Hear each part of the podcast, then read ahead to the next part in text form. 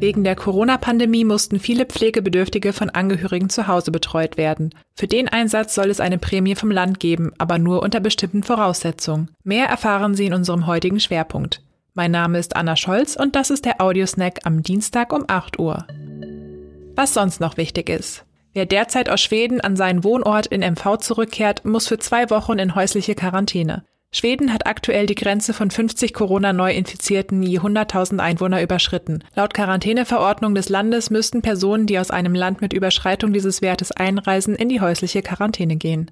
Der Sandtiger Niki, einer der Publikumslieblinge im Ozeanium Stralsund, ist tot. Das 2,70 Meter lange und rund 200 Kilogramm schwere Tier starb bereits am vergangenen Freitag im Alter von 18 Jahren an Herz-Kreislauf-Versagen, wie das Ozeanium mitteilte.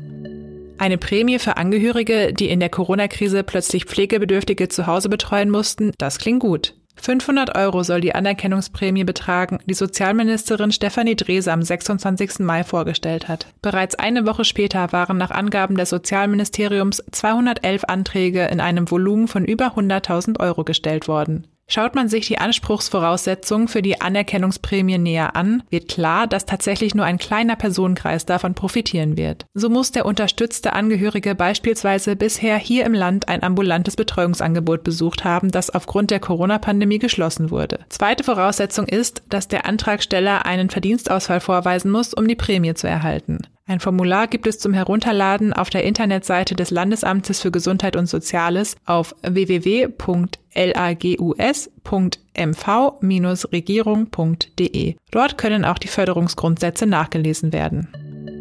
In 120 Sekunden wissen, was für Sie wichtig ist. Das können Sie morgen wieder beim SVZ Audio Snack.